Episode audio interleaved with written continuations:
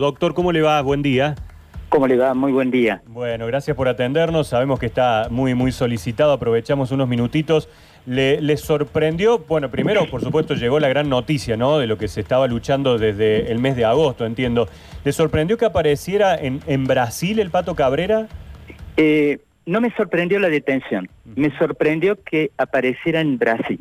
Le explico. Este hombre, y para que la audiencia lo pueda entender, tiene la calidad de prófugo y ha mantenido ese estatus a lo largo de casi cinco meses, desde aquel 22 de julio del año 2020, cuando la justicia de Córdoba revocara la libertad, ordenara la detención, captura internacional, requiriera la colaboración de la Organización Internacional de Policía Criminal, Interpol, y la intervención del registro de fugitivos y reincidentes. ¿Qué quiere decir esto? Y esto a propósito de mi sorpresa. Si en las bases de datos de todo el mundo estaba incorporado que Interpol con alerta máxima debía interceptar en cualquier aeropuerto porque no hay tratado de extradición con Estados Unidos, el lugar donde todos entendíamos que estaba. Eh, ¿Cómo abandonó territorio estadounidense un país que no se caracteriza por proteger a fugitivos ni a prófugos de la justicia? Cómo superó el Departamento de Migraciones, cómo ingresó aquel 31 de diciembre a Brasil, territorio de Brasil, cómo volvió a superar el Departamento de Migraciones. Pregunta, ¿utilizó documentación falsa? Eh, ¿Utilizó su propia documentación y los controles fallaron? Bueno, esto deberá ser investigado también por la justicia. Eh, por eso esto es lo que me sorprende. Pero finalmente, está detenido, eh, esto comenzó a primera hora de ayer a la tarde, se concretó en un selecto barrio de Río de Janeiro, de sur de Río de Janeiro, en la localidad ciudad de Leblon, una zona de playas, un lugar paradisíaco, reitero, muy paquete, muy selecto, y ahora lo que falta es llevar adelante el trámite vía diplomática de deportación conforme ya se viene anticipando desde aquella fecha, desde julio, y finalmente trasladado, detenido a la República Argentina, Córdoba, y la hora de la justicia, enfrentar no solamente los procesos penales que debieron comenzar el año pasado, juicio oral y público, donde se lo iba a juzgar por los delitos de hurto simple, desobediencia a la autoridad eh, judicial reiterada, lesiones leves, lesiones leves calificadas, sino que también debe enfrentar otros procesos penales de la misma víctima, mi representada Cecilia Torres Mana y otras, concretamente Rivadero y Escudero. Doctor, em, si se comprueba esto de que haya utilizado documentación falsa, ¿agrava aún más la situación judicial de Pato Cabrera? Una buena y una mala. ¿Que se agrava? Claro que sí. Eh, la buena es precisamente que termina de eh, pintarse, reconstruirse el perfil de un hombre no solamente violento, sino evasivo, sinuoso, eh, que desafía a la justicia y pisotea el Código Penal. La mala, que en caso de verificarse esto, lamentablemente son delitos que se habrían cometido en territorio de Brasil y esto podría demorar el trámite de deportación. Pero reitero, lo deberá confirmar o descartar. Y esto lo planteo porque el sentido común indica, si está Interpol con alerta rojo, ¿cómo abandonó Estados Unidos? Claro, claro, claro. Porque así como llegó a Brasil, podría haber ido a China, Indonesia, eh, Rusia.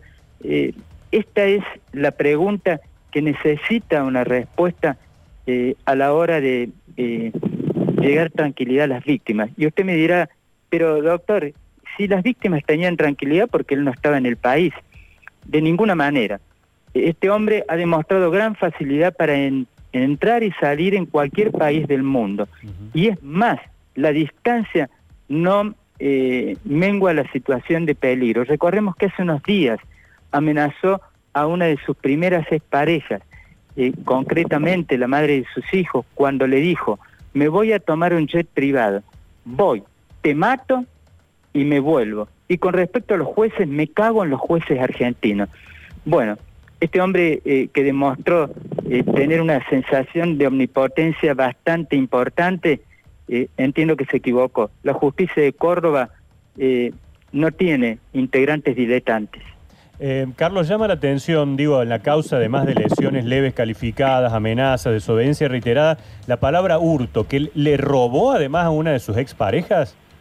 Bueno, eh, concretamente, luego de haber tramitado la instrucción, eh, uno de los fiscales llegó a acreditar que el celular con el cual había grabado la secuencia, esta rapiña delictiva violenta, se lo sustrajo para evitar de que eso llegue a la justicia.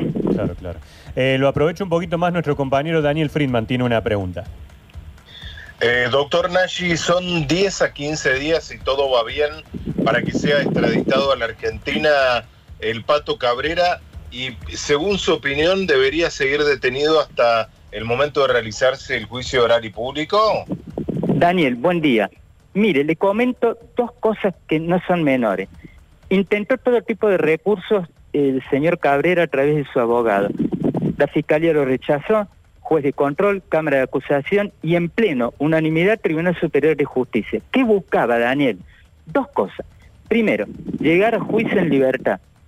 Todas las instancias eh, pulverizaron esa posibilidad. ¿Y qué pretendía este señor presuntuoso, arrogante, con las víctimas, con la sociedad y con la justicia?